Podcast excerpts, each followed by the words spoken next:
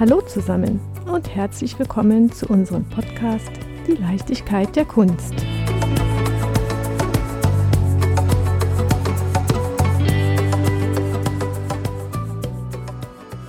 Hashtag gezeichnet.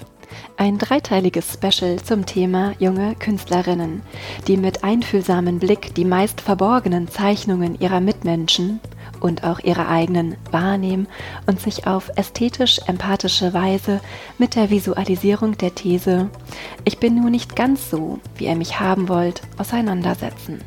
Sehr gespannt bin ich auf meine heutige, sogar Gesprächspartnerinnen. Mir gegenüber sitzt die Essener Künstlerin Nele Sadlow und an ihrer Seite die Aachener, und jetzt kommt's, Bauingenieurstudentin Sandra Rohfleisch. Wie es zu dieser Fügung kam, das klären wir gleich.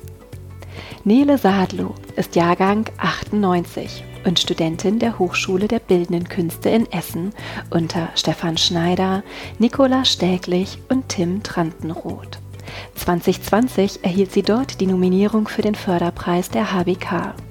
Trotz ihrer noch jungen Jahre prägen viele internationale Impressionen ihre Gedanken und wahrscheinlich auch ihre Werke.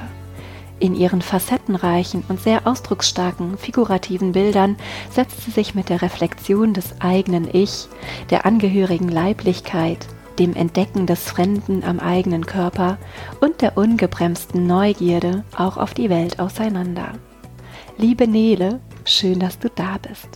Bitte verrate uns noch viel mehr von dir, als ich es bereits in der Einleitung angesprochen habe. Gerne. Hallo Claudia. Erstmal ganz lieben Dank für die Einladung.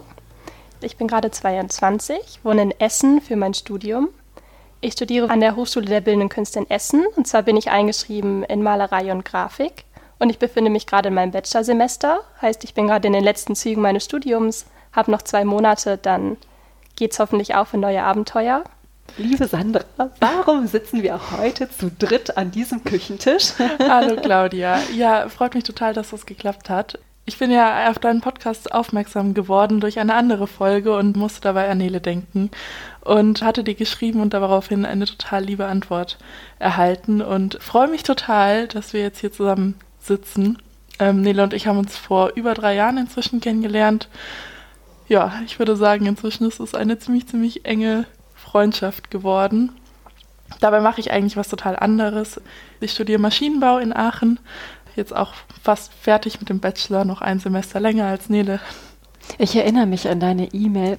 Ich freue mich ja immer, wenn wir angesprochen werden, egal ob über Instagram oder über die Website direkt. Und neue Künstler empfohlen werden, uns Inspirationen und Impulse gegeben werden, mm, mit wem man sich einmal unterhalten sollte, wem auf jeden Fall eine Stimme geschenkt werden sollte. Und du hast einen so unfassbar wunderschönen, fast schon Liebesbrief geschrieben, dass ich auf Nele aufmerksam geworden bin. Im Verborgenen, du wusstest gar nichts davon. Genau, ich kannte deinen Podcast bis dahin noch gar nicht und war dankbar um diese liebe Bemerkung, dass es den gibt und habe natürlich auch erstmal reingehört und wollte dich kennenlernen und schauen, was du für Menschen einlädst, was für Interessen du hast. Und nachdem ich dann ein paar Folgen gehört habe, dachte ich auch toll, das ist ein Mensch, mit dem würde ich gerne mal sprechen und bin froh, dass wir das heute auch machen können. Genau, du hast mich angeschrieben auf den Podcast Bon Voyage und bist auf das Thema Kopfreise eingegangen, dass dir das sehr, sehr vertraut ist. Wenn wir jetzt den Link schlagen zu deinen Werken, du bist natürlich immer sehr präsent mit deinem Kopf und deinen Gedanken da. Inwieweit fließen die in deine Werke ein? Ich glaube, das, was der Mensch immer da hat, sind seine Gedanken. Wir können die ja nie ausschalten, außer wir schlafen.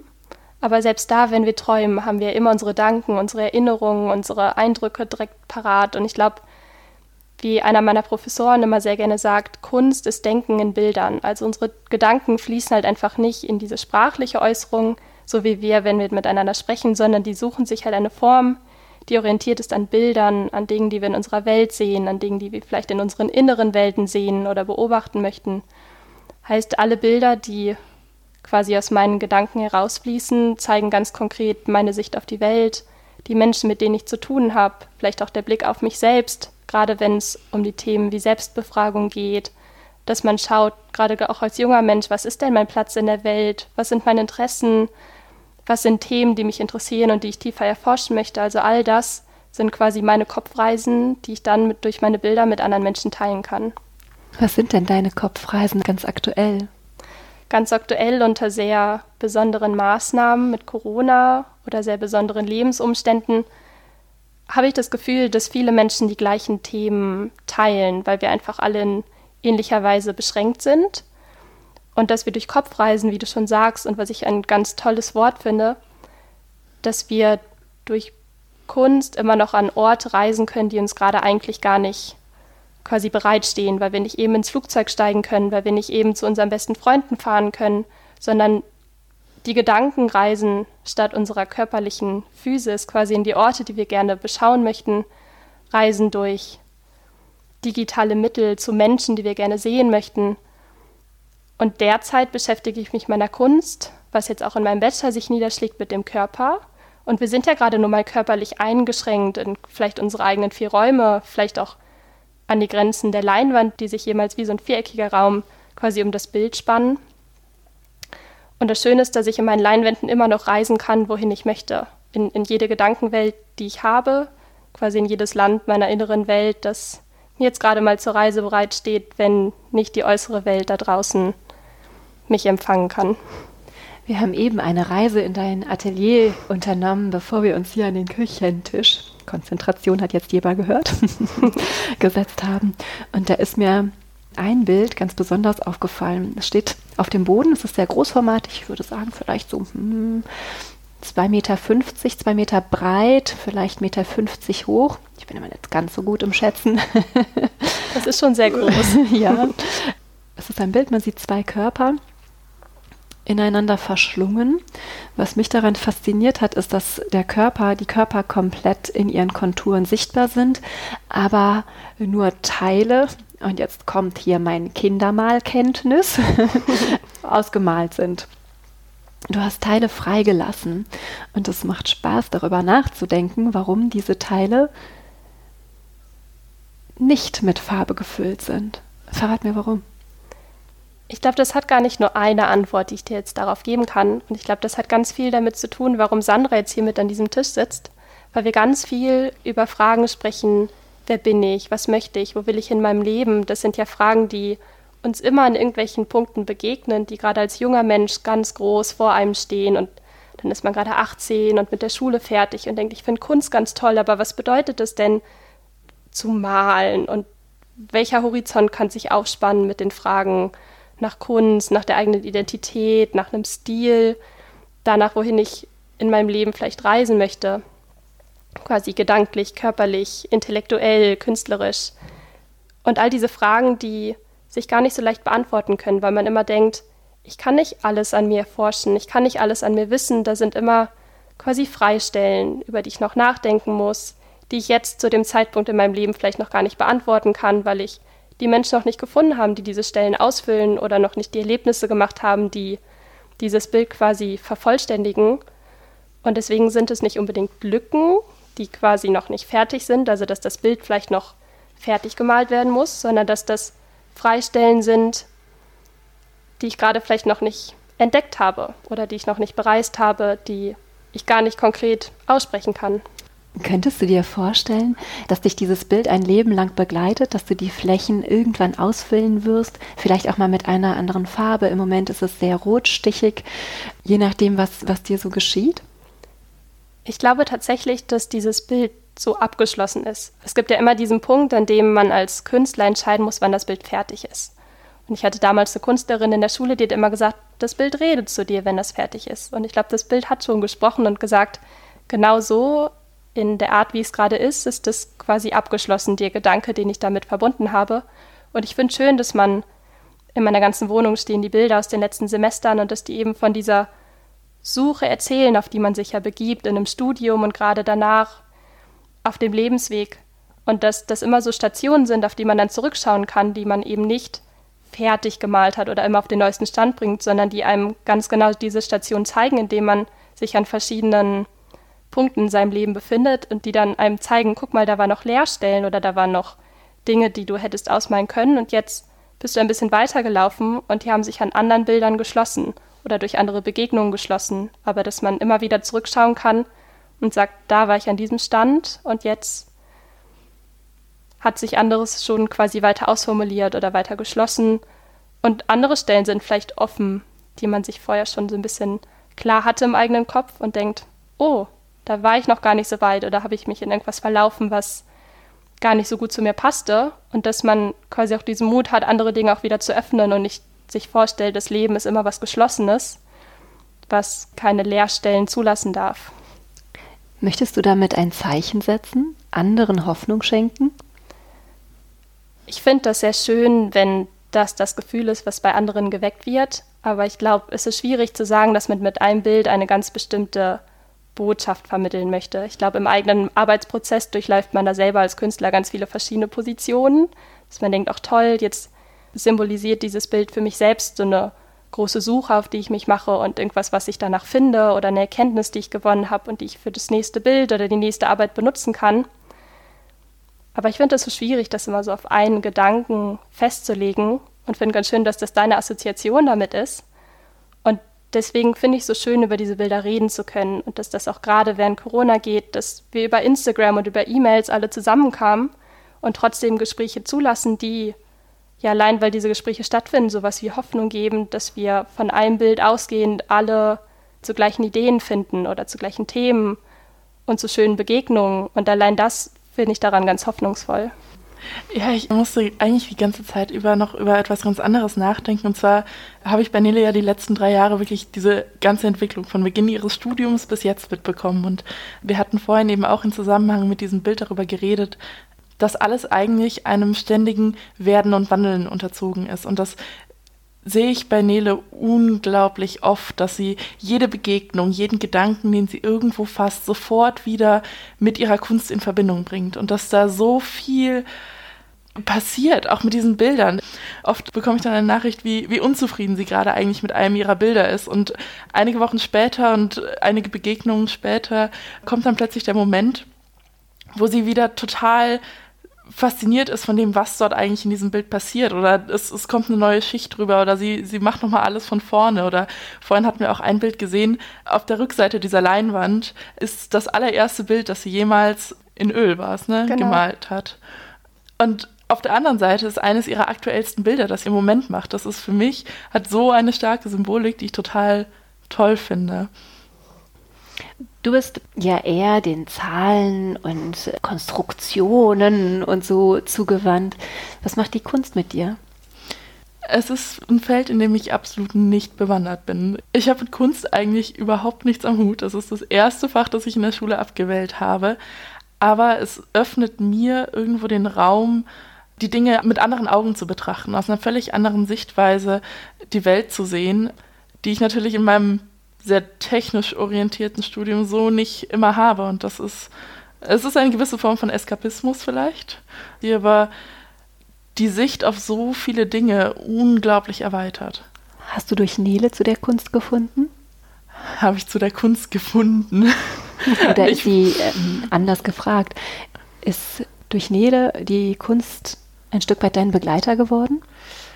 Äh, schwierig zu sagen. Ich würde immer noch sagen, es ist ein, es ist ein Bereich, der mir nach wie vor sehr fremd ist. Mm. Warum? Sind es vielleicht ähm, Berührungsängste oder? Nee, ich glaube, es ist in vielen Punkten, dass man natürlich immer, wenn man sich mit etwas auseinandersetzt, wo man meint, nicht die Expertise für zu haben, dass man erstmal sich da sehr vorsichtig rantastet oder sehr zurückhaltend im Umgang damit eben ist. Und was Nela aber definitiv geschafft hat, ist ein Funken von Interesse dafür zu wecken. Es macht mir Spaß, mich da mehr und mehr mit auseinanderzusetzen und trotzdem würde ich mich natürlich als absoluten Laien bezeichnen. In vielen Punkten ist mir auch nicht anmaßen, über etwas zu urteilen oder zu kritisieren. Ich beobachte sehr gerne. Das mache ich in sehr vielen Dingen, von denen ich keine Ahnung habe. Ich beobachte sehr gerne und lerne. Das mache ich auch durch Nele. Ich weiß gar nicht so genau, ob man von vielen Dingen überhaupt eine Ahnung haben kann. Ich habe jetzt vier Jahre lang Kunst studiert und denke mir auch immer noch, ich bin ganz am Anfang ich überblicke vielleicht so gerade, was für ein Horizont das überhaupt öffnen könnte und denke aber auch, ich bin gerade erst losgelaufen. Und ich bekomme gerne Kommentare von Menschen oder auch aus der Familie, die sagen, du Nele, ich habe mit Kunst gar nichts zu tun, aber ich finde das Bild so toll und das erzählt mir irgendwas. Ich denke mir, du musst dafür keine Ahnung von etwas haben. Du hast Augen und du hast Erinnerungen und du kannst dich sprachlich ausdrücken oder auch wenn du es gar nicht in Worte fassen kannst, allein, dass du davor stehst und dir das gerne anschauen magst, ist für mich halt ein so großes Kompliment. Und ich habe Sandra im Vorfeld vor diesem Podcast natürlich auch gesagt, du, da erwartet auch niemand, dass du großartig Ahnung von Kunst hast. Das habe ich wahrscheinlich auch nicht. Und wahrscheinlich schütteln andere die Köpfe darüber, was man selber dann so für Ideen hat. Aber ich habe gesagt, du hast ganz viel Ahnung von Dingen, die du immer und immer wieder zu Bildern zurückführen kannst. Also alles, was du mal gelesen hast und worüber du mal gesprochen hast, all das kann was zu diesen Bildern beitragen und all das kann dazu führen, dass wir schöne Gespräche darüber führen. Und wenn man im Atelier steht und sich Bilder zusammen anschaut, seien das große Kunstwerke oder seien das Versuche oder Dinge, die auch mal schiefgegangen sind, zu allen Dingen fällt einem was ein, als Mensch, der quasi mit neugierigem Blick durch die Welt geht. Und deswegen finde ich es so schön, wenn man merkt im Gespräch darüber, da wird gar nichts Hochintellektuelles von einem erwartet, sondern wir können uns da alle zusammen langsam rantasten und schauen einfach mal, was dabei rumkommt.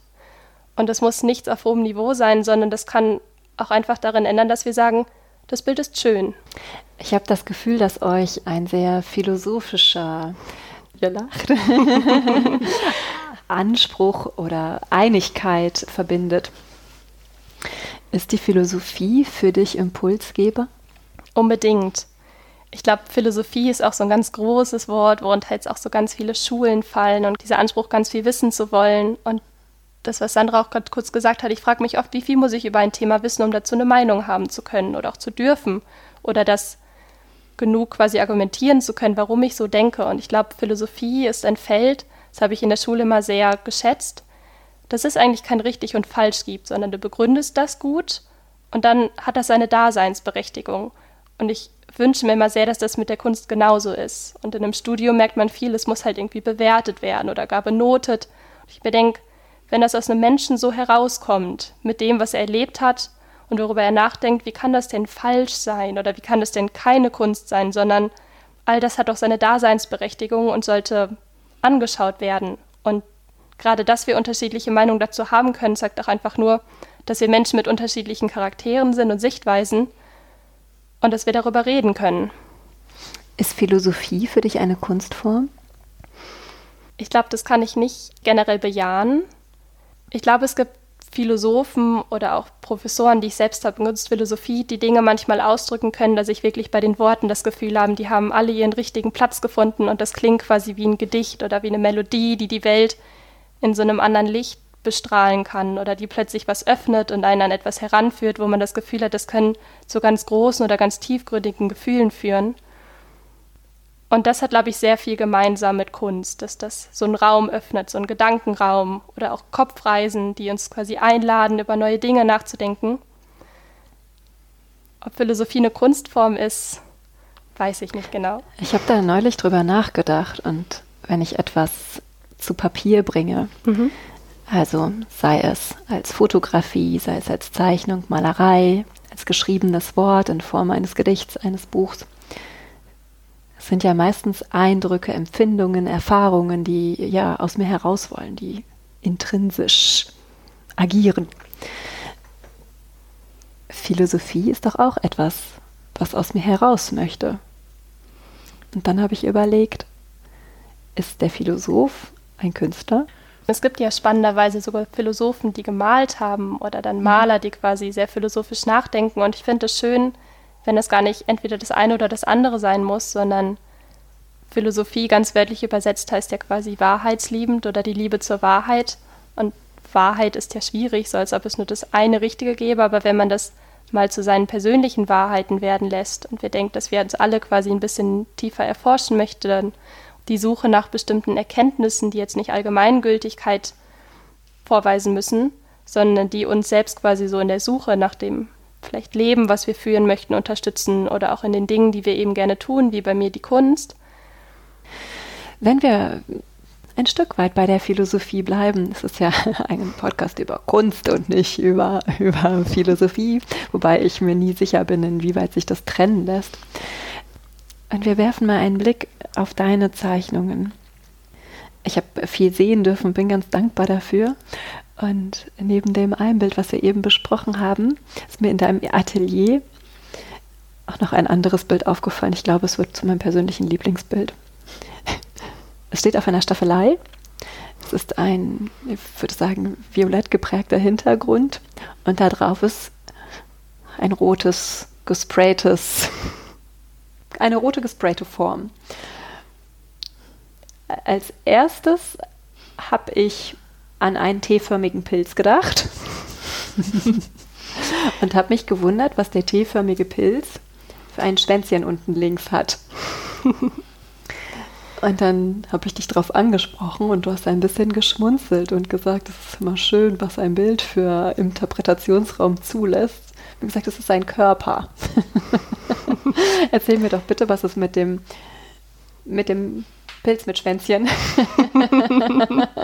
auf sich hat. Ach, ich finde es schön, dass so ein Versuch, der es eigentlich war, so viel Humor auslösen kann. Das war eigentlich eine Leinwand, die habe ich tatsächlich ganz oft übermalt. Dann hatte man immer wieder einen neuen Einfall und hat was versucht und dachte, nee, das funktioniert so nicht mehr. Und als Kunststudent benutzt man seine Materialien ja gerne so oft, wie man kann. Und es hat immer wieder eine neue Schicht bekommen und hatte dann tatsächlich das erste Mal eine Sprühdose in der Hand und war völlig überfordert, wie viel Druck da drauf ist und wie viel Farbe rauskommt. Und ich hatte zwar eigentlich einen konkreten Körper im Kopf, der da seine Form drauf finden sollte, aber in der Nichtbeherrschung des Materials hat er dann leider ein bisschen seine Form verloren und hat ein paar neue Konturen bekommen. Du hast eine wunderbare Art, Dinge auszusprechen. und deswegen, weil ich eben diesen Körper weiter mit dem Kopf hatte, war das für mich ganz klar ein menschlicher Körper. Dann kam lustigerweise ein Freund zu mir ins Atelier, der auch bald anfängt, Kunst zu studieren und hat gesagt, Nila, da ist ein Pilz. Und ich habe diesen Pilz natürlich erstmal gar nicht gesehen und finde es so schön, dass andere Menschen dazu auch diese Assoziation haben. Und es steht aber immerhin weiter auf dieser Leinwand seit Monaten, weil ich so schön finde, ist, dass die Ernsthaftigkeit von den Körpern, die da manchmal rüberkommen, die teils sehr realistisch sind und irgendwie einen Anspruch an eine naturalistische Abbildlichkeit haben, also dass sie tatsächlich etwas, was in der Natur existiert, darstellen möchten. Und finde es so schön, dass das diese Leichtigkeit hat von, das kann auch ein Pilz sein oder etwas, wofür ich gar kein Wort finde. Und danach ist dann noch ein Bild entstanden, was hier gerade auf dem Tisch liegt. Und zwar habe ich das dann einfach aufgegriffen und habe eine Form gemalt, die tatsächlich mehr an einen Körper erinnert und daneben tatsächlich Pilze und habe daneben geschrieben Klöpse und Pilze, weil ich das so lustig finde, dass die Ernsthaftigkeit, die man manchmal in seiner Arbeit hat und das Gefühl hat, und oh, es geht jetzt um meinen Abschluss und das muss ganz toll werden und das muss alles Sinn machen, wenn man sich dabei diese Momente bewahrt, wo man denkt, dann sieht das halt mal aus wie ein Pilz oder das sieht aus wie ich weiß nicht, irgendwas, was man jetzt so gar nicht darstellen wollte und das einfach zulässt, dass solche Dinge passieren, gerade wenn man mit Material noch nicht so gut umgehen kann oder wenn man sich selbst mal unsicher fühlt oder auch einfach nicht so viel drüber nachdenken möchte und das dann auch stehen lässt und nicht sagt, das ist misslungen, sondern drüber lachen kann. Und als Impuls für etwas Neues ähm, betrachtet. Genau. Aber warum Klöpse?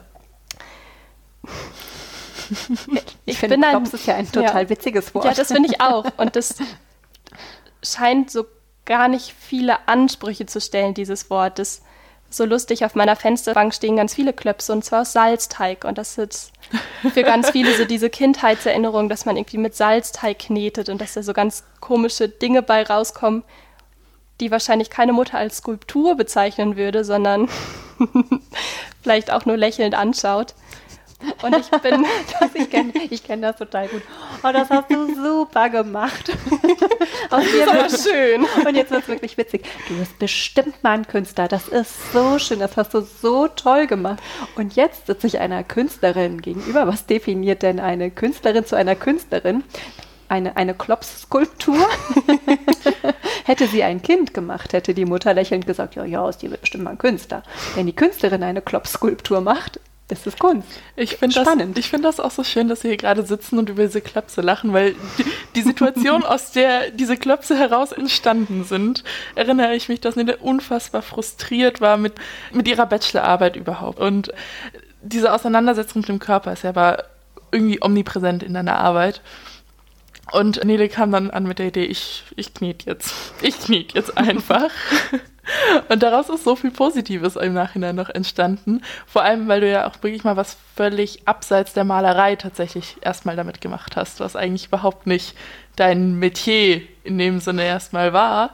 und du dir das aber irgendwo zu eigen gemacht hast und nochmal eine ganz andere Auseinandersetzung mit dem Thema Körperlichkeit hattest, weil das nicht mehr eine Zeichnung auf, auf einem 2D-Papier ist, sondern es wurde plötzlich wirklich dreidimensional. Es ist natürlich auch eine andere Erfahrung, wenn du mit deinen Händen etwas machst. Du hast dann Fingerfarbe herausgeholt und all solche Dinge, was natürlich auch nochmal eine ganz andere Herangehensweise an das Thema Körper und Leiblichkeit und Sinneserfahrung ist, wenn man nicht mehr den Pinsel zwischen sich und der Leinwand zum Beispiel hat. Ich finde das schön, genauso wie du das beschreibst, denn oft, wenn man vor der Leinwand sitzt, sind so viele Dinge zwischen einem selbst und dieser Leinwand. Man sitzt irgendwo oder man steht, man hat Pinsel in der Hand, man muss seine Palette vorbereitet haben, dann muss man sich irgendwie auf jeden Strich konzentrieren und hat dieses große Bild im Kopf, wie es denn am Ende werden soll. Und wenn man dann aber sich Salzteig anrührt und den in der Hand hält und denkt, da kann ja sowieso nichts Großes bei rumkommen und gar nicht erst diese Ansprüche stellt, dass das jetzt irgendwas werden muss, dass das nach was Bestimmtem aussehen muss, dann fängt man halt wirklich an zu kneten und merkt, dass man so einen ganz unmittelbaren Zugriff auf dieses Material hat.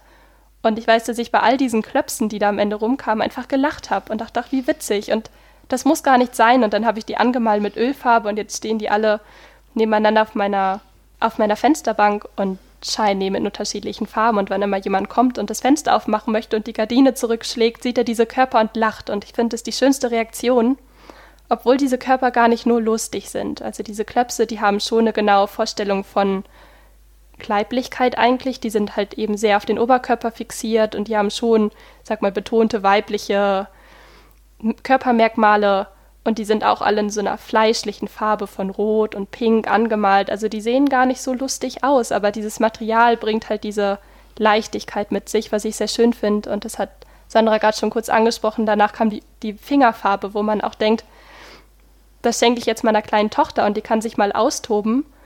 Und wenn man sich dann plötzlich vor der Leinwand findet und denkt, okay, du hast das jetzt vier Jahre studiert und man hat schon so einen gewissen Anspruch an eine Qualität, die hinterher dabei rumkommt, denkt, jetzt vergiss das alles mal. Und jetzt hast du einfach mal deine Hände voller Farbe und du patschst an das Papier und denkst, egal was dabei rumkommt, ich habe daran gerade Spaß und ich habe daran gerade Gedanken, die ich in meiner Arbeit bewahren möchte und über die ich vielleicht tiefgründiger nachdenken möchte, aber danach, das entsteht jetzt erstmal alles und das wächst und das macht mir Spaß, weil ich finde, dieser Spaß daran geht leider oft verloren, wenn es halt in einem bestimmten System stattfindet, wenn man weiß, es wird benotet, es wird bewertet, es muss ganz toll sein und dann sieht man bei anderen großen Künstlern all die Werke nicht, die schief gelaufen sind. Man sieht in diesen Büchern, die alle Werke zeigen, da sieht man all das, was gut gelaufen ist, was im Museum gelandet ist und eben nicht die Klöpse, die vielleicht zwischendurch mal gemacht werden musste, weil man da mal raus musste, All das sieht man nicht. Und ich finde das so spannend, das dann selber zu erforschen, wann man an diese Punkte angelangt, wo man denkt, es geht gerade nicht weiter und was für Auswege man sich dann sucht, um wieder diesen Spaß an der Sache zu finden, weshalb man ja eigentlich angefangen hat. Es klingt fast so, als ob man sich manchmal durch das Streben nach Weiterkommen selbst limitiert. Empfindest du doch auch? Ist das wie so ein Disput in dir? Ich glaube schon. Also ich glaube, ich bin ein Mensch, der sehr, sehr verkopft ist und für den immer alles Sinn machen muss. Also, dass ich was mache, weil ich das genau durchdacht habe und genau weiß, wohin ich damit möchte. Und merke ganz oft, dass das dann wirklich zu Arbeit wird, dass man den Spaß daran vergisst oder quasi völlig verdrängt, weil man meint, es müsste ja für etwas gut sein, dass es einen konkreten Sinn erfüllen muss, dass es was Gewisses auslösen muss. Und ich finde es so schön, dass du deinen Podcast die Leichtigkeit der Kunst genannt hast. Weil immer, wenn ich dann zum Beispiel ins Museum gehe und Bilder sehe, die mich wirklich berühren. Also es kam vor, dass ich vor Bildern geweint habe oder gelacht habe oder ganz tolle Gespräche hatte und denke, genau das, so diese Emotionen auslöse und nicht die, die tiefgreifendsten Gedanken. Das ist doch das, was an erster Stelle steht und was wir alle teilen können, egal wie viel wir darüber wissen oder gelesen haben oder gehört haben oder man das Gefühl hat, man muss Experte sein, um sich äußern zu können, sondern diese grundlegenden Emotionen oder Verknüpfungen, die können wir alle machen. Und ich finde es so schön, dass Kunst das zulässt, dass es eine gewisse Leichtigkeit gibt, die nicht an Wissen geknüpft sein muss, sondern die halt jedem quasi die Tür aufmacht, um in dieses ja, in dieses Feld reinzukommen. Ja, und man muss ja auch immer überlegen, dass jeder Künstler sein eigenes Päckchen hat, in dem dieses Werk entstanden ist. Und das kann der Betrachter ja gar nicht in seiner kompletten Gänze wissen. Natürlich, man kann sich etwas anlesen. Im besten Fall behält man auch alles, was man sich angelesen hat und weiß das in dem Moment abzurufen. Aber in den meisten Fällen ist es doch so, dass man sich ein Werk anschaut. Natürlich, wenn man jetzt irgendwie sehr äh, kunsthistorisch forschend daran geht, ist das nochmal was anderes. Aber als freier Betrachter geht man ja meist mit seinen eigenen Emotionen daran. Die sind ja nicht immer unbedingt eins mit dem Päckchen, das der Künstler da reingebracht hat. Also ist der Betrachter doch recht offen in seiner Aufgabe der Betrachtung, oder? Hoffentlich. Mhm. Also ich finde, genau das ist das, was man sich bewahren sollte. Und ich finde schön, dass ich ganz, ganz viele Freunde habe, die wirklich nichts mit Kunst zu tun haben, vermeintlich. Die sagen, du Nele, ich kenne mich da gar nicht aus und ich verfolge das immer schön auf, auf Instagram oder über andere Kanäle, was du so machst. Und zu dem Bild, das habe ich mir mal näher angeschaut. Was dachtest du dir dabei? Und ich dann sage, das muss ich dir gar nicht verraten. Also wir können da gerne drüber reden, aber erzähl mir du doch erstmal, was dich angesprochen hat. Und in meinem Zimmer steht ein Bild, wo Sandra mir dann schrieb, ach Nele, ich glaube, das ist das tollste Bild und was ich bis jetzt von dir gesehen habe und wie spannend und die Farben und wie die Formen da ineinander greifen. Und kannst du dazu nicht mal was sagen? Und ich dann denke, wie toll, dass Menschen, die vermeintlich gar keine Berührungspunkte mit Kunst haben, aber solche Emotionen dabei empfinden können und dann plötzlich darüber reden möchten, was man ja gar nicht so genau beschreiben kann, was genau dieser Auslöser daran war, aber dass dann trotzdem plötzlich dieser Wille aufkommt. Es ist doch auch spannend, dass jemand sagt, ich habe keine Ahnung davon. Ich, wie soll ich mich damit auseinandersetzen? Dass dieser Gedanke überhaupt so omnipräsent ist, dass man das immer betonen muss. Also angenommen, mein Auto ist kaputt, dann fahre ich wie selbstverständlich in eine Werkstatt und lass mir helfen. Und nicht das Erste, was ich sage, ist, ich habe da überhaupt keine Ahnung von, machen Sie das, erklären Sie mir das, sondern ich gebe das voller Vertrauen ab und denke mir, ich hole es ab, wenn es fertig ist und alles ist gut.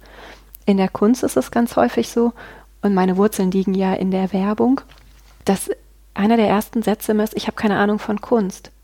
Und ich finde das schade. Ich denke, limitiert euch doch nicht in diesem Gedanken, ich habe keine Ahnung von, sondern denkt ihr einfach, oh ja, das gibt mir das oder das gibt mir das oder das gibt mir vielleicht auch einfach gar nichts.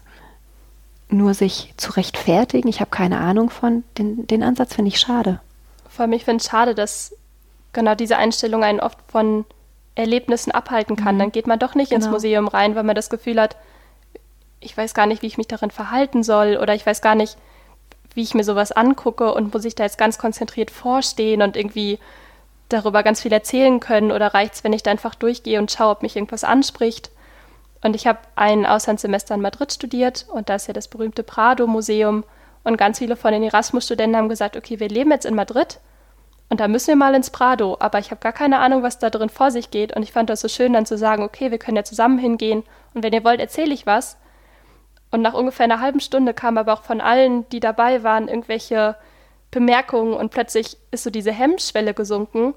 Und gerade bei alter Kunst, die finde ich ganz oft sehr humorvoll, weil Körper ganz lustig dargestellt sind oder Gesichtsausdrücke oder irgendwas sehr überspitzt ist oder gerade aus dem Mittelalter Kunst ist halt sehr narrativ und man kann immer irgendwie verstehen, was die Geschichte darin ist. Hast du ein Beispiel? Keins mit Namen. oh ja. Hm, ich meine sogar noch älter dann würden viele Menschen zum Beispiel sagen, oh guck mal, die Hand ist viel zu groß, aber es wurde dann damals nach Bedeutung so groß gemalt, weil dieser Zeigefinger dann sehr wichtig ist in seiner Bedeutung, wohin er zeigt und dass darauf der Schwerpunkt gelegt werden sollte, wurde halt einfach überproportional groß gemalt. Und oft hat man dann das Gefühl, konnte der Künstler das nicht oder wie gehe ich jetzt damit um? Und dann sage ich da am besten gar nichts zu. Und nachdem wir dann so eine halbe Stunde oder eine Stunde im Prade waren, haben alle darüber gelacht, ach, guck mal die Hand. Und du hast gesagt, das ist Bedeutung, okay, guck mal. Und jetzt zeigt er darauf. Und plötzlich kam man in so ein Gespräch und es hörte gar nicht mehr auf. Und oft haben wir dann wirklich stundenlang da verbracht, weil plötzlich alle gemerkt haben, wir können da was drüber sagen und das ist gar nicht falsch. Und dafür wird man gar nicht ausgelacht. Und auch die anderen Menschen sagen nicht, oh, guck mal, die haben das jetzt gar nicht verstanden, sondern wir hatten immer sehr, sehr schöne Tage mit diesen Ausflügen. Und ich finde es so schön, dass wir dann oft als Gruppe rausgegangen sind und zum ersten Mal kam dann sowas wie Nele. Das hat gerade Sinn gemacht und ich habe das verstanden. Natürlich nichts Faktisches, also kein, ich habe dieses Wissen erfasst, sondern einfach ein, ich habe gemerkt, warum du das so spannend findest und ich habe gemerkt, warum du damit so gern Zeit verbringst und ich finde schön, wenn man jemanden da so ein bisschen an die Hand nehmen kann und das eben zeigt, dass es da keine Schwellen gibt und keine Grenzen und da kein Türsteher vorsteht, der sagt, du kommst hier nicht rein, weil du nicht genug weißt, sondern dass wir dazu alle unsere Geschichten finden. Ich finde schön, dass diese Neugierde genau in der Kunst Platz hat oder dass sie darin ihren Platz haben darf, weil in so vielen Berufen oder Strömungen oder Richtungen, die man einschlagen kann in seinem Leben, gibt es etwas Bestimmtes zu lernen und dann weiß man das und dann geht man weiter. Aber alle Erkenntnisse, die man in der Kunst und beim Malen vermeintlich gefunden hat, kann man immer und immer wieder hinterfragen. Also es gibt nie einen Moment, wo man sagen kann, ich weiß jetzt alles und jetzt bin ich der Künstler. Du hast ja vorhin auch gefragt, wann ist man Künstler? Wann unterscheidet sich der Salzteigklops beim Kind von dem eines Künstlers? Ich glaube, die Grenzen sind sehr fließend, zum Glück. Und ich finde es so schön, dass diese Neugierde einfach immer und immer wieder sich ausdrücken darf, dass es nicht fertig sein muss, dass es nicht abgeschlossen sein muss, dass es immer wieder, wie auch Sandra gesagt hat, sich im Wandel befinden darf, also dass all dieser Raum einfach in der Kunst da ist, dass es zu keinem Ende kommen muss. Und ich glaube, es wird keinen Künstler geben, der irgendwann sagt, mein Werk ist jetzt abgeschlossen, das ist fertig, ich habe alles gemalt, was es zu malen gab und alles gedacht, was es zu denken gab, sondern ich glaube, es war Cézanne, der auch am Ende gesagt hat, all die Bilder, die ich gemalt habe, es ist immer noch ein Versuch und ich bin nie an die Idee gekommen, die ich eigentlich ausformulieren wollte, dass man eben sieht, dass es diese Prozesshaftigkeit hat, dass es keinen Abschluss findet und dass es keinen Abschluss finden muss. Ja, selbst als Beobachter. Das ist, glaube ich, das Schöne, oder finde ich das Schöne, warum man sich ein Bild auch immer und immer wieder angucken kann. Weil mit jeder Erfahrung, die du sammelst, mit jeder Begegnung, die sammelst, man sieht immer wieder was anderes, was Neues in diesem Bild. Ich kann mir das gleiche Bild Tag für Tag aufs Neue anschauen und werde dieses Bild jeden Tag anders wahrnehmen, abhängig davon, was meine Stimmung ist, was meine Gedanken sind, was dieses Bild vielleicht auch in diesem Moment gerade in mir auslöst, welche Assoziationen. Wohingegen nehme ich einen Motor, also was jetzt aus meinem Metier kommt, dann hat jedes Teil darin hat seine ganz bestimmte Funktion. Und wenn ich diesen Motor anschaue, drei Tage später, hat sich an dieser Funktionalität dieses Motors nichts verändert. Ich habe auch keine, keine emotionale Beziehung dazu in irgendeiner Form, ähm, wohingegen die Kunst einem wirklich diesen Raum bietet, ja, wie du schon sagst, die Dinge immer und immer wieder zu hinterfragen, mit neuen Augen anzuschauen das ist, glaube ich, eine der Faszinationen, die äh, ich durch Nele entdeckt habe an der Kunst. Jetzt gibt es in der Kunst ja auch so ein, zwei Schräubchen, an denen man gewisse Dinge erkennt. Ein schwarzer Baum steht unbedingt nicht für die Blüte des Lebens.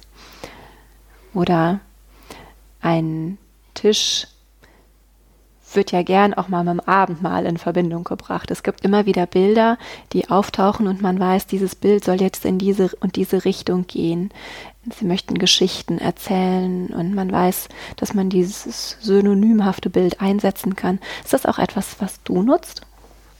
Das habe ich in einer Werkgruppe gemacht, die im letzten Semester entstanden ist. Also das, was du ansprichst, das nennt man ja auch Ikonografie. Also das heißt, es gibt eine bestimmte Geschichte und die kann man in diesem Bild lesen, wenn man aus diesem Kulturkreis kommt. Und ganz oft, wenn ich jetzt mit Sandra durchs Museum gehen würde und wir sehen ein Bild, da ist ein Mann am Kreuz und ich frage Sandra, die mit Kunst vermeintlich nichts zu tun hat, wer ist das? Sie weiß, dass das Jesus am Kreuz ist. Also es sind diese Bilder, die man lesen kann, weil sie auf gewissen Geschichten basieren.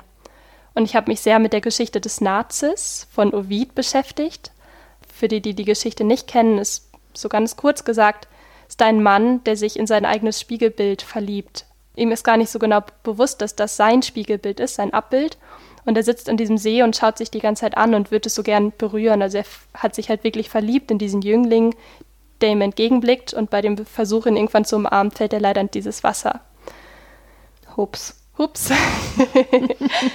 das ist eine Geschichte, die ich ganz spannend finde, weil ich mir denke, gerade in unserer Gesellschaft, in der wir Selfies haben, in der wir ständig Bilder von uns selber machen und das Gefühl haben, dieses Bild ist vielleicht sogar schöner, als ich mich selber empfinde und wir uns quasi so ein Bild machen, auf das wir uns hin entwerfen wollen. Also wir setzen uns so ein Ideal und wollen das erreichen und können dieses Ideal vermeintlich in Fotos besser erreichen, als wenn wir mal eben in den Spiegel schauen morgens und denken, oh.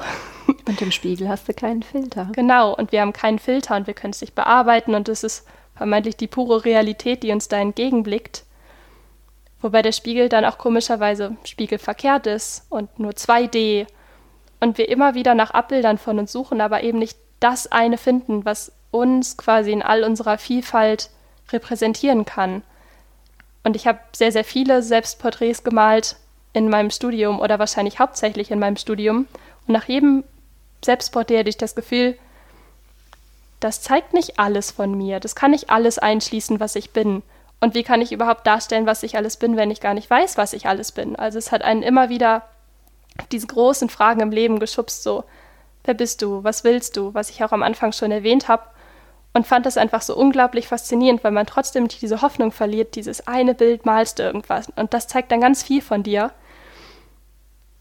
und merkt, dass gerade in dieser vielleicht Unmöglichkeit dieses Vorhabens diese Neugierde steckt, dass es vielleicht doch in irgendeinem Pinselstrich ganz viel von der Persönlichkeit einfangen kann und dass das diese Dinge sind, die einen halt immer weitermachen lassen. Weil wenn ich jemandem erzähle, ich habe jetzt 100 Selbstporträts gemalt, dann schüttelt er den Kopf und denkt, reicht nicht eins und dann machst du das Neue, sondern da möchte ich mal einhaken. Mhm. Ist ja total spannend, weil derjenige, ich will ja jetzt niemanden an den Pranger stellen, ne? aber wie viele Menschen haben denn schon Selfies von sich geschossen? Mhm. Es ist ein, ein, eine Selbstverständlichkeit. Ich mache schnell ein Foto und schicke das meinen Eltern.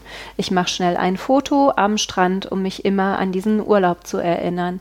Wenn aber doch ein Künstler hingeht und ein Selbstporträt malt, also etwas mehr Arbeit reinsteckt, als dieses Sekündchen auf den Knopf zu drücken, ist es dann ein Narzisst? Die Frage ist auch, wie viele Bilder macht man denn von sich selbst, bis man mal eins verschickt? Mhm. Also ich kenne keine Person, die mal eben schnell einen Schnappschuss macht und den sofort verschickt, weil sie mit dem ersten Bild total zufrieden sind. Es sind doch in der Regel mindestens fünf bis zehn Bilder, die jeder erstmal macht, um dann das Och, herauszusuchen. Vielleicht, vielleicht sogar noch mehr. Um dann aber das herauszusuchen, das einen in seinen eigenen Augen, das ist ja auch mal der Punkt, man sieht sich ja immer nur durch seine eigenen Augen. Bis man dann das gefunden hat, ja, da finde ich mich eigentlich, so finde ich mich vorteilhaft, so möchte ich mich gerne präsentieren, so möchte ich mich gerne anderen Leuten gegenüber geben. Das soll das Bild sein, das auch andere von mir haben. Ich finde das ganz spannend, weil ich diesen Begriff von das soll jetzt so schön wie möglich sein, in diesen Selbstporträts gar nicht unbedingt verfolgt habe, sondern das sind auch Selbstporträts, die vielleicht weinend sind oder die ganz schmerzerfüllt sind, das einfach Seiten sind, die unser Charakter hat und die ich tatsächlich in diesen Bildern leichter thematisieren kann als in Fotos. Weil Fotos halten wir halt immer noch für die Realität. Wir glauben, ach genau so ist dieser Mensch, aber bei Bildern haben wir so ein bisschen mehr die Distanz, weil wir wissen, dass es etwas Gemachtes. Das ist nicht einfach ein Teil der Realität. Ich meine, Fotografen haben auch ihren subjektiven Blick. Das ist jetzt auch nicht einfach ein, ein Stück der Welt, den ich da jetzt auf dieses Foto gebannt habe. Aber bei gemalten Bildern kann man viel leichter zurücktreten und sagen, okay, da ist jetzt noch ein bisschen was mehr drin als nur die Realität, sondern da steckt noch irgendwie vielleicht eine Emotion drin, da steckt ein Arbeitsprozess drin, da steckt Zeit drin, da stecken die körperlichen Spuren dieses Künstlers drin. Und wenn man ein Selfie macht, dann würde ich jetzt mal unterstellen, man denkt nicht allzu viel über sich selbst und die Persönlichkeit dabei nach, sondern wirklich um dieses Vorteilhafte. Und beim Malen hat man aber so viele Stunden Zeit, je nach Maltechnik, um das zu reflektieren. Warum habe ich genau dieses Foto ausgesucht, um das zu malen? Oder ich setze mich vor den Spiegel und habe ja dann wirklich so eine Zeitcollage aus all den Stunden, die ich mich angeschaut habe, in denen ich mich ganz bestimmt verändere, in denen sich die Lichtverhältnisse verändern, die Farben. Welche Farben suche ich überhaupt aus? Die Hautfarben, die ich vermeintlich habe? Oder gibt es sowas wie Empfindungsfarben, dass ich denke, hm, also meine Augen sind halt irgendwie trocken und die male ich jetzt rot oder mein Mund ist halt besonders ich weiß auch nicht, der fühlt sich irgendwie komisch an oder ich habe da so eine Stelle, die tut weh. Zeige ich das auf diesen Bildern? Also gibt es eine Form, diese Körperempfindung darauf zu bannen? Oder ist das wirklich nur das, was auch ein anderer Mensch sieht, wenn er mich anguckt? Weil ich finde das ganz spannend, wenn ich dich jetzt angucke, Claudia, dann sehe ich deine Lippen. Aber das, was du von deinem Mund fühlst, ist doch, dass es darin feucht ist und deine Zähne und deine Zunge, also all das, was mir doch als fremder Mensch verborgen bleibt. Und dann ist eben die Frage, kann ich diese gewisse Art von Innerlichkeit in Bildern zeigen und Menschen damit offenbaren, was ich fühle in bestimmten Momenten. Also all das ist dieses Mehr, was Kunst dann eben spannend macht und was so ein Selbstporträt nicht einfach abschließt, sondern immer wieder, zumindest bei mir, so diesen Wunsch, noch eins malen zu wollen, weckt.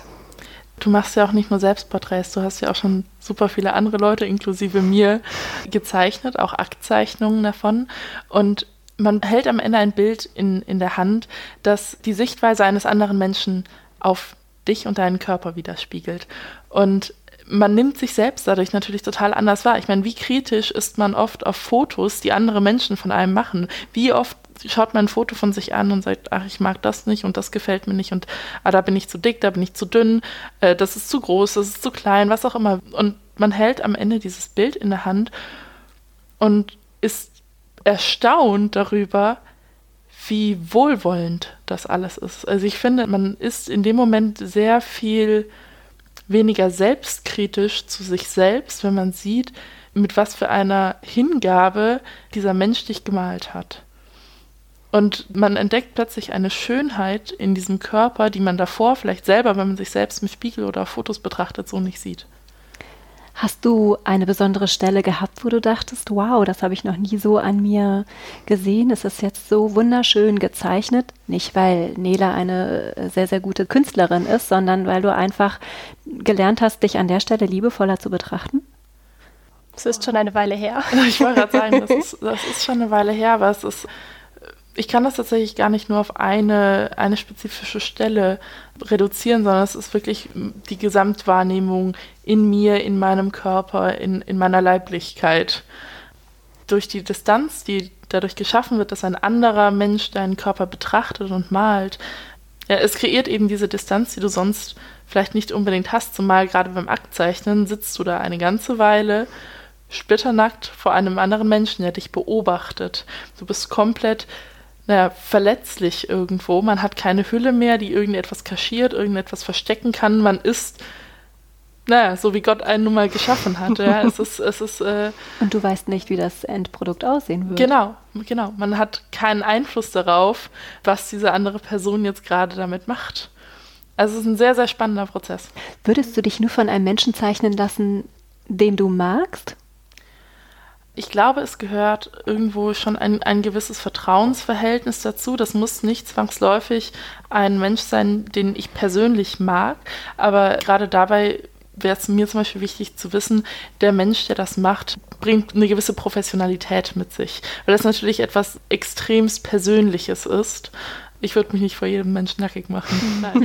Weiß Gott nicht. Ich überlege gerade, ob wenn, wenn ein Mensch wenn sich zwei sympathische Menschen als ähm, Modell und als Künstler gegenüber sitzen, ob der Künstler dazu geneigt ist, sein Modell liebevoller darzustellen, weil er den Menschen einfach liebevoll betrachtet. Oder ob man sehr neutral daran geht, mit welchem Blick. Ich muss sagen, mir fällt es viel schwieriger, Menschen zu zeichnen, die ich kenne. Aus Angst zu verletzen? Nein, nicht mal das. Also ich sage dann vorher auch, wenn diese Zeichnung mal nicht schön wird, weil man muss sich immer eine gewisse Zeit lang einzeichnen. Also die ersten Zeichnungen sind immer sehr suchend und gerne mal nicht so gelungen oder nach den eigenen Maßstäben gerecht. Dann sage ich immer, das hat jetzt nichts mit dir zu tun, sondern das ist ja dann in dem Moment meine Fähigkeit, die sich da erstmal so ein bisschen drauf einstellen muss. Aber je öfter man einen Menschen kennt, also gerade die Menschen, die man am öftesten sieht, die eigene Mutter, der eigene Vater, die Schwester, der Freund und so weiter und so fort, da ist es schwierig, nur wirklich diese Momentaufnahme im Kopf zu haben, also diese eine Pose, die man sieht, sondern man hat so viele Erinnerungen im Kopf, die man gleichzeitig irgendwie auf das Papier bringen möchte. Und man möchte, dass das voll ist von diesen Erinnerungen, also dass das so was ganz Großes wird, was zeigt, wie sehr dieser Mensch, wie viele Dinge der in einem anregt. Und wenn das ein Modell ist, das ich nicht kenne und wirklich dieser eine Moment das einzige ist, was ich von diesem Menschen im Kopf habe, dann ist es viel einfacher, diese Gefühle mal eben auszuschalten und sich wirklich auf das Zeichnen zu konzentrieren und auf die Körperstellung. Ich bin sehr froh, wenn diese Zeichnung am Ende, nachdem ich dann Freunde gezeichnet habe, wenn die tatsächlich, ich sage einfach mal, nur eine gute Zeichnung des Körpers wird und mich nicht all diese Emotionen abgelenkt habe und man das Gefühl hat am Ende, das zeigt ja gar nicht, wie viel du mir bedeutest. Also es ist sehr schwierig, da Emotionen und dann quasi diesen künstlerischen Anspruch beim Zeichnen auseinanderzuhalten. Und ich glaube, ich mache mir auch selbst mehr Druck, dass ich möchte, dass das ein wirklich gutes Ergebnis wird und dass ich das dem Menschen vielleicht schenken kann. Oder dass der Mensch sich darin wieder sieht. Und bei Modellen, die sehen halt oft gar nicht die Zeichnung, die man macht. Und dann kann man da mit einer gewissen Leichtigkeit drangehen, weil man weiß, man kann niemanden damit enttäuschen. Dann ist es irgendwo halt auch einfach nur eine Körperstudie. Genau. Mit welchem Gedanken bist du denn in die in die Aufgabe des Modells eingestiegen? Hast du gedacht, okay, ich tue einen Gefallen? Hast du gedacht, ich möchte mich von dieser Seite kennenlernen? Ich möchte wissen, was Nele sieht? Ich fand die Auseinandersetzung mit dem Körper einfach schon immer interessant. Durch Leistungssport, auch dadurch, dass natürlich andere Leute immer auch über deinen Körper urteilen, ob das jetzt böswillig ist oder nicht. Manchmal bleiben mir einfach Kommentare hängen, die ein Mensch über deinen Körper macht und fressen sich in deinen Kopf rein.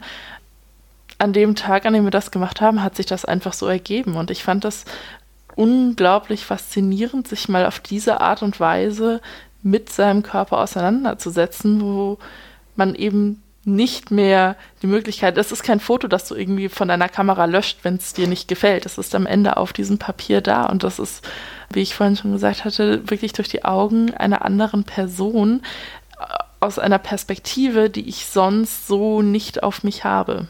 Würdest du jemandem, der eine Herausforderung mit seinem Körper hat, empfehlen, lass dich zeichnen? Ja, definitiv, auf jeden Fall ja. Es ist ein unglaublich spannender Prozess, den man da einfach durchläuft.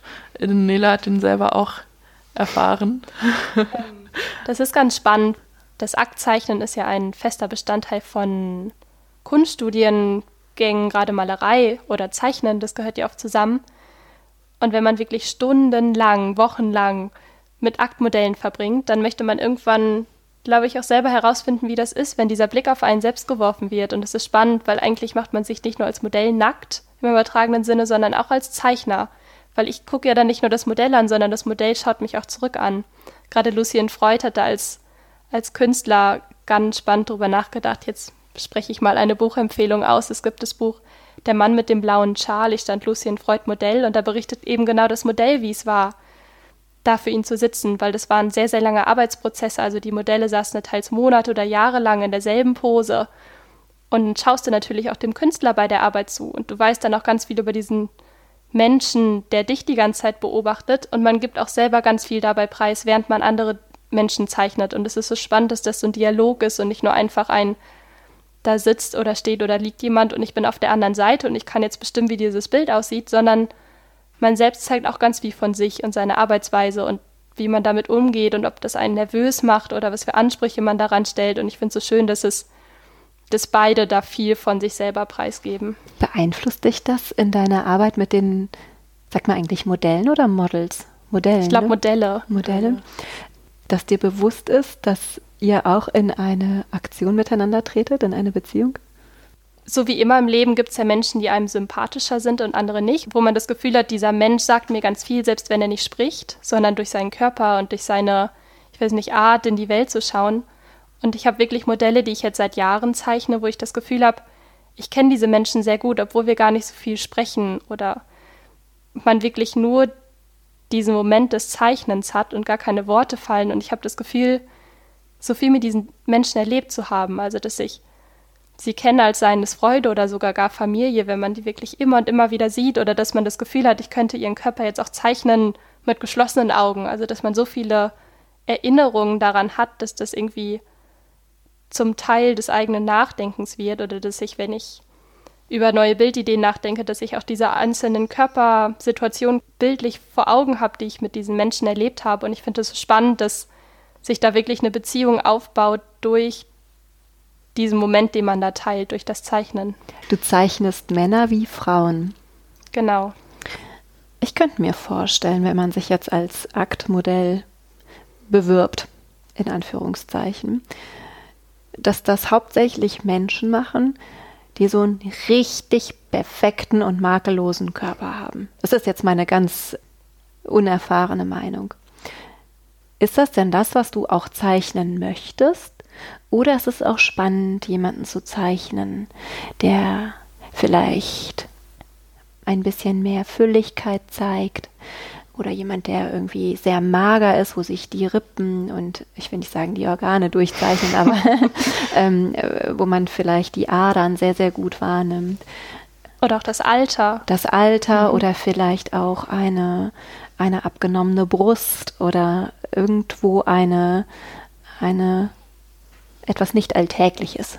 Ich finde es so schön, dass dieser Podcast ja unter dem Hashtag gezeichnet läuft, weil wenn man das wirklich mal auf den Körper überträgt, dann sind es ja gerade die Körper, die gezeichnet sind vom Leben, von Krankheit, von Alter, die viel mehr erzählen als ein makelloser Körper, von dem man das Gefühl hat, das haben wir durch die Werbung, durch soziale Medien tagtäglich vor Augen und dass das anscheinend so ein Ideal ist, was besonders schön ist, aber vielleicht nicht besonders interessant, dass man gesehen hat und dass Körper sich ähneln und man damit sehr schnell fertig ist auf einen Blick.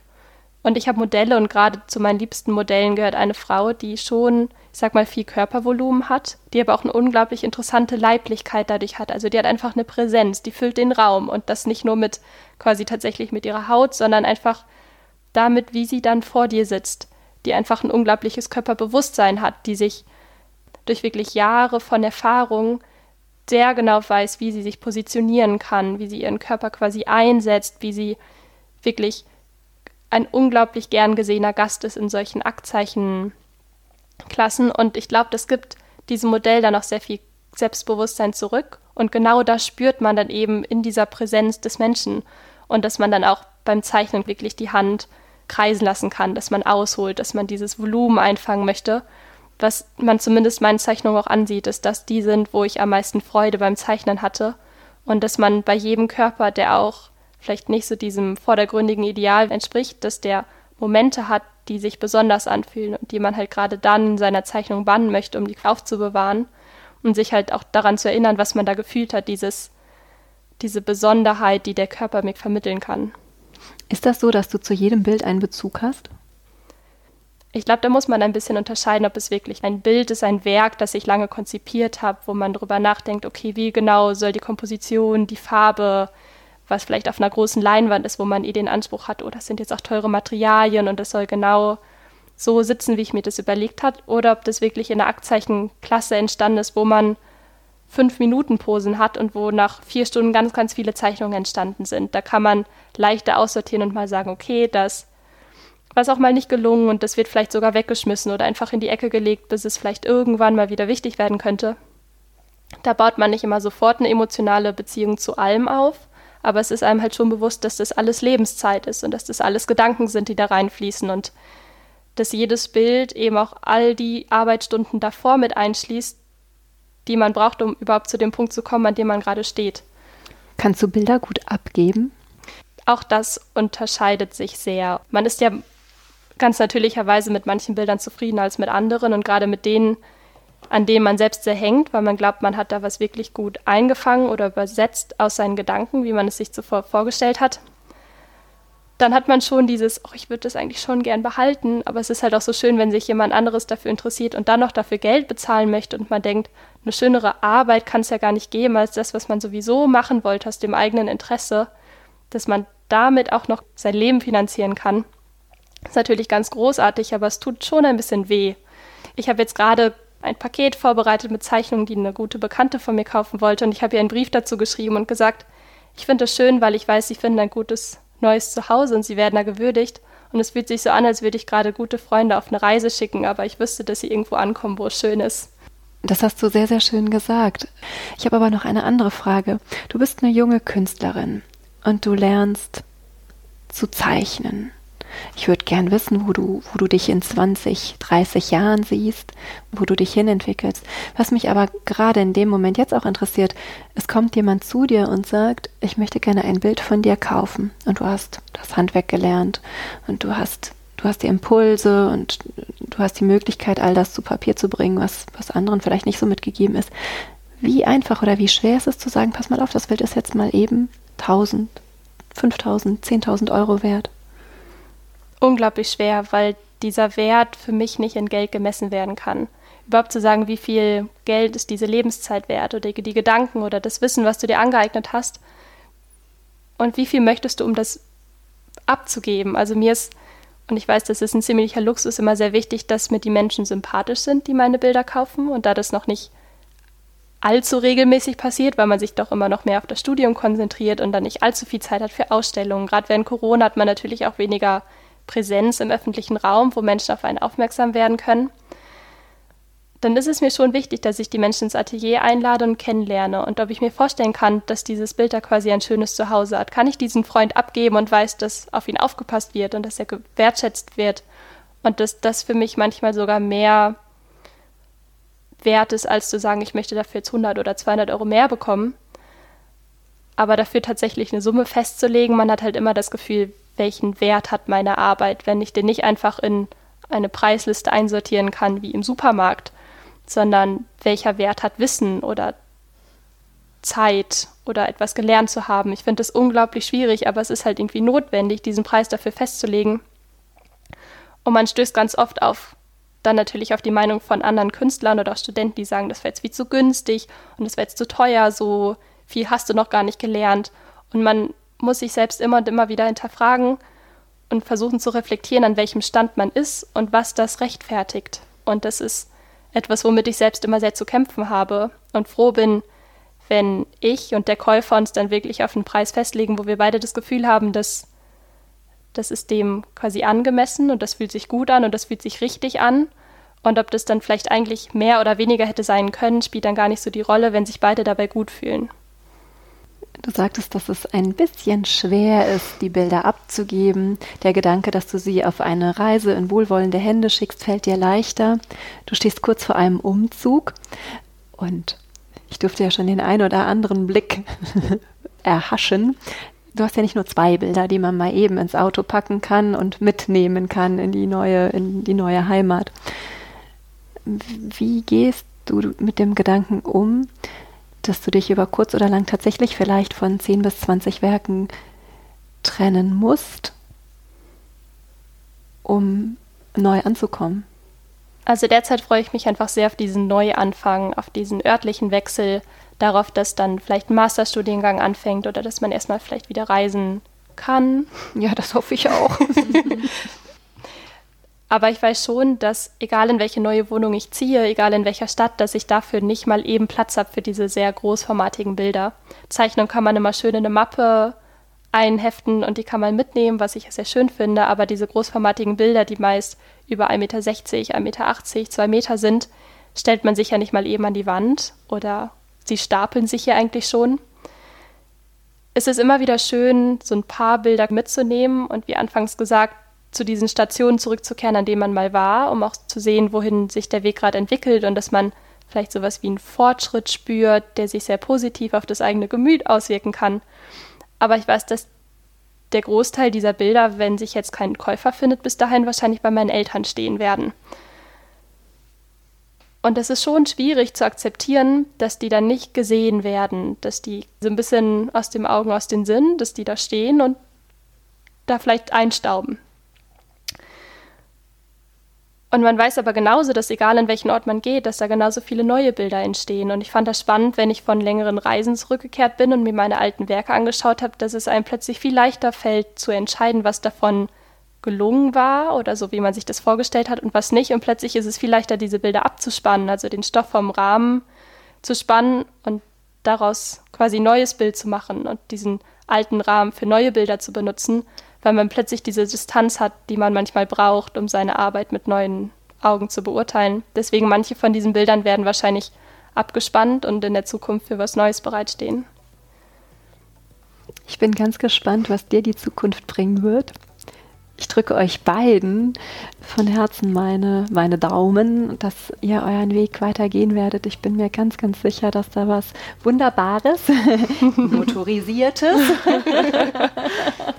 und auf der Leinwand, dass wir da von euch die Spuren weiter betrachten können. Ich bedanke mich bei euch, dass ihr euch die Zeit genommen habt, hier mit mir am Küchentisch zu sitzen, über die Werke gesprochen habt, dass du auch deine Empfindungen als Model und Freundin und Impulsgeberin ja hier, hier zu uns gekommen bist. Und Nele, dir wünsche ich auch alles, alles Gute, ob in Hamburg, Berlin oder Spanien, wohin dich die Reise treiben wird. Lass uns in Kontakt bleiben. Dankeschön. Dankeschön.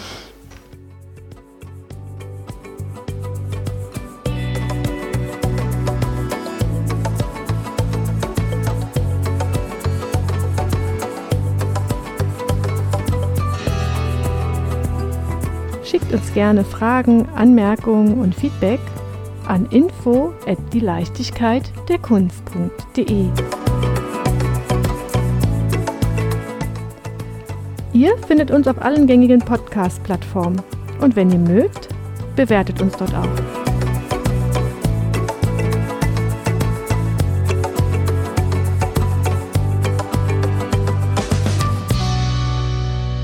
Sie hörten eine Produktion des Podcaststudio.nrw.